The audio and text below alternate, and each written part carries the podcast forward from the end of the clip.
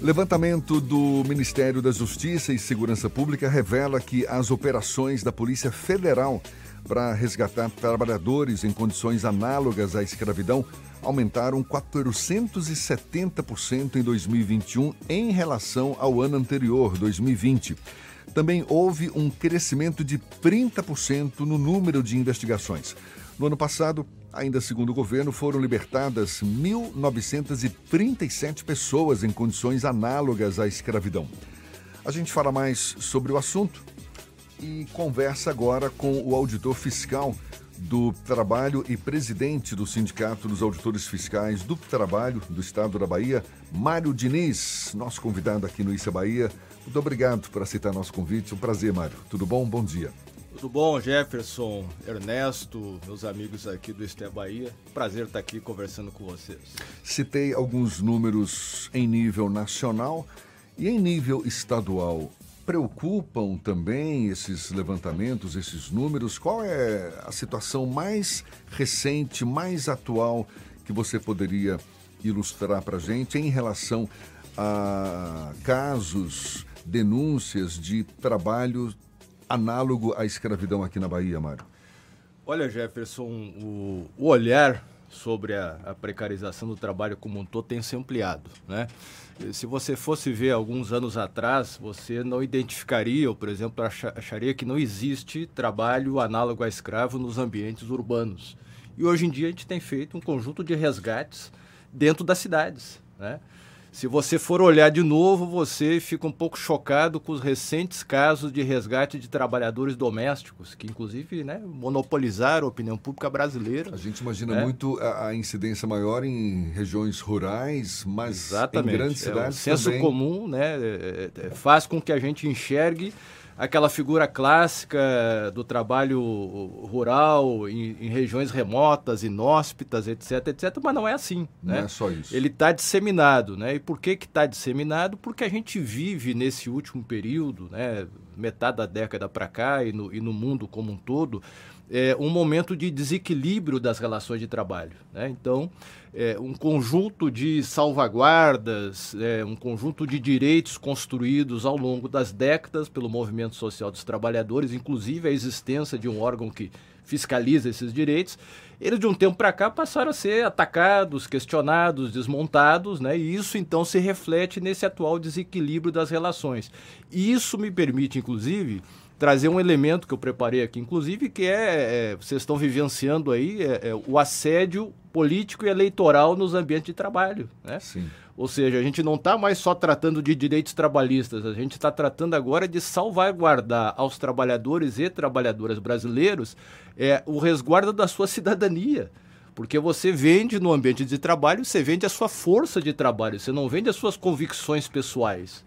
Né? Então, assim, hoje nós estamos aí com a explosão de casos né, de assédio eleitoral nos ambientes de trabalho que refletem um pouco isso.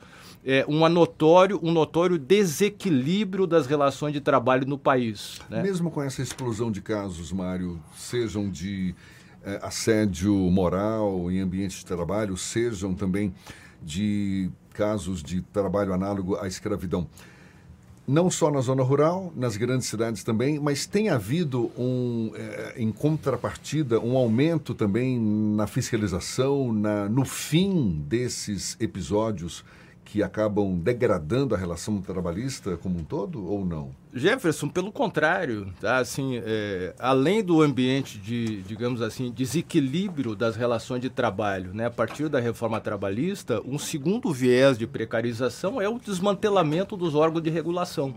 Você, você deve estar lembrado, Ernesto tá, acompanha também, é, é, no início do atual governo, o Ministério do Trabalho foi extinto, né?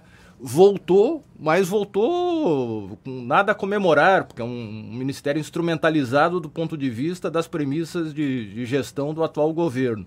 E a inspeção do trabalho está praticamente inerte, porque não tem servidores, não tem auditores, não tem recursos. Então, assim, essas ações que, que vocês veem, né, que o, é, a inspeção do trabalho realiza, tanto nacionalmente quanto no, a nível estadual, é quase que uma forma de resistência dos meus colegas auditores fiscais do trabalho de manter viva a inspeção do trabalho, pelo menos nas piores formas. Então, se a gente já não consegue chegar a todos os elementos de precarização, a gente está atacando pelo menos o que é mais grave, mais urgente.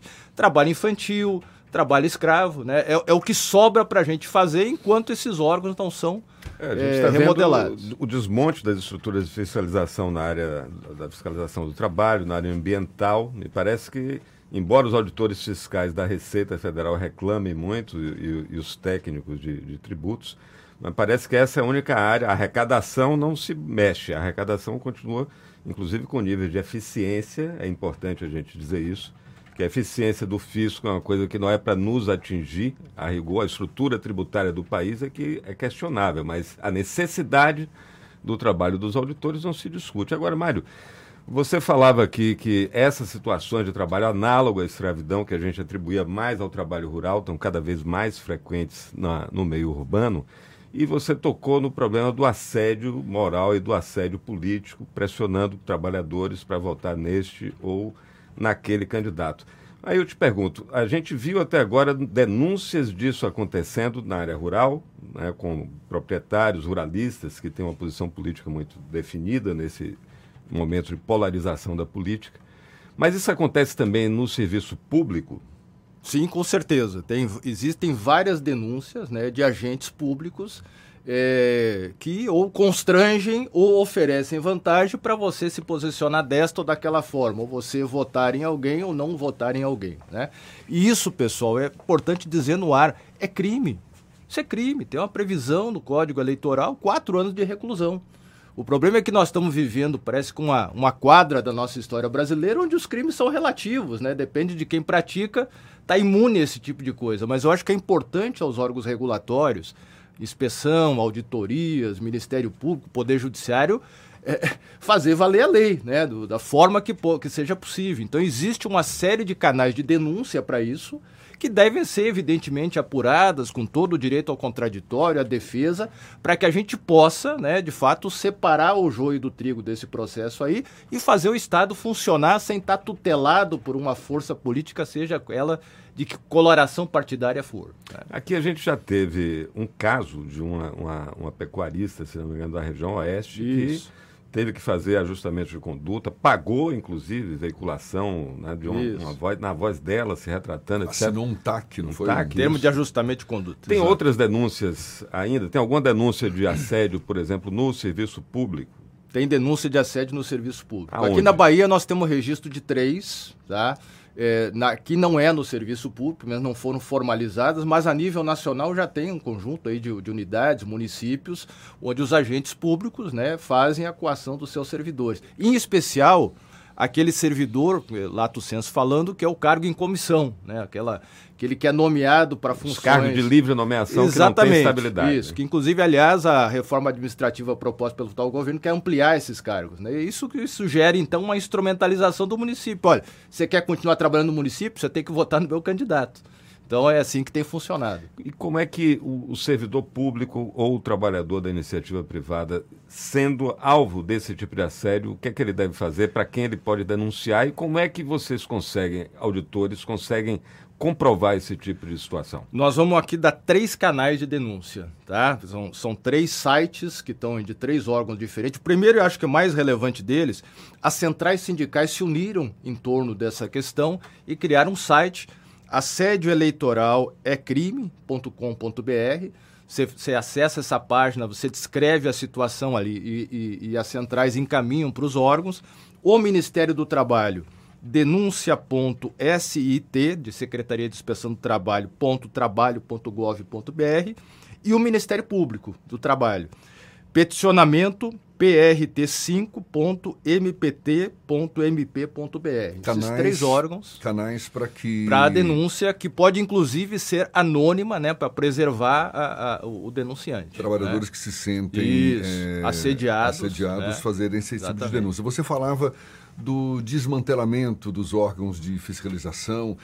É, como é que se dá hoje a fiscalização? Você, enquanto auditor fiscal do trabalho, presidente do Sindicato dos Auditores Fiscais do Trabalho aqui no estado da Bahia, como é que se dá essa fiscalização? É uma iniciativa que parte dos próprios auditores? Vocês precisam necessariamente receber algum tipo de denúncia? Como é que tem se dado hoje essa fiscalização, mesmo com as dificuldades que você. Pronto, Jefferson, é importante cita. essa tua pergunta para o cidadão, para o empresário, para o fiscalizado entender né, que o, o auditor não escolhe as empresas. Existe todo um sistema de planejamento que ele é formado com base em indicadores de várias fontes, vai desde o INSS ao CAGED, é, é, inclusive, as denúncias elas são estabelecidas por um índice de regularidade e prioridades.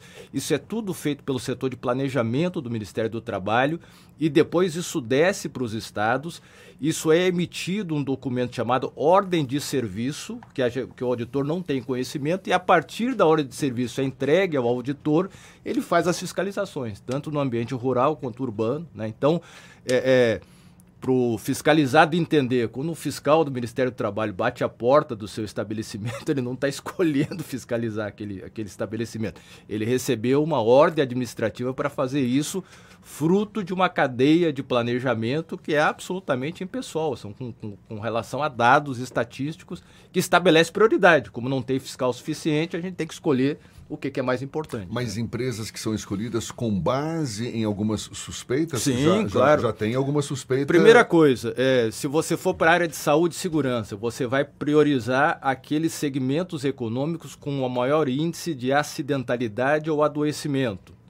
Área rural, você vai priorizar aqueles estabelecimentos ou regiões do país onde há mais denúncias de precarização do trabalho, de condições análogas a escravo legislação trabalhista, você vai nos sistemas verificar os índices de inadimplência, por exemplo, de fundo de garantia, de pagamento de salários, de registro de trabalhadores, e com base nisso você faz um mosaico, né? Do que, que de onde você vai encontrar a maior probabilidade de irregularidades. Porque não, não há sentido de um fiscal ser deslocado para um estabelecimento que está cumprindo a legislação. Né?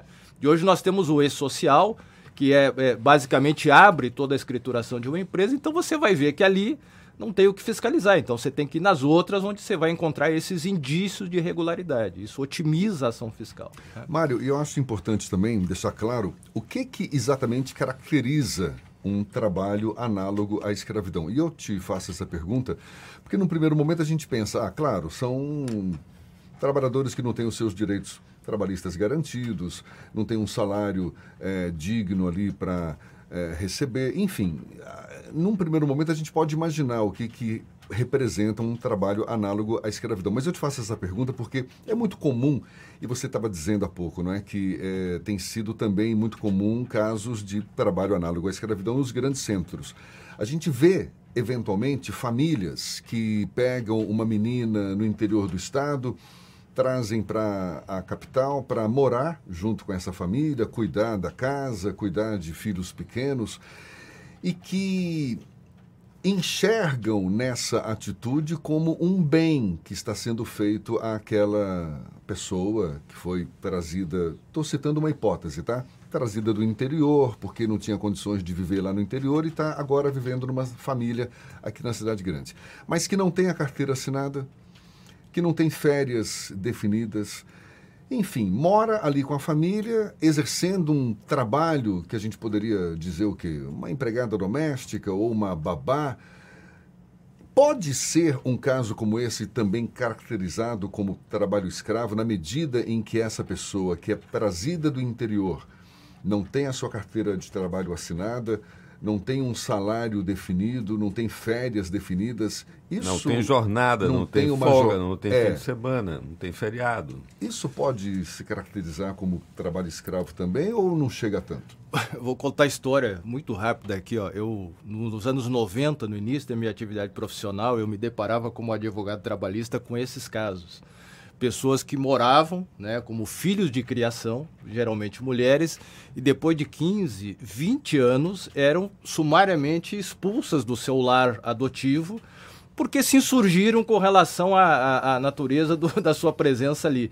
Então, a, é, é, naquela época, eu não me dava conta da extensão do que isso representava, que é exatamente isso. Você é, é permanece numa extensão do trabalho cativo, do trabalho servil, ou seja, a pessoa trabalha ali a troco de comida e local de dormir, e acha que aquilo, a família acha que aquilo está quitando né, a relação estabelecida ali.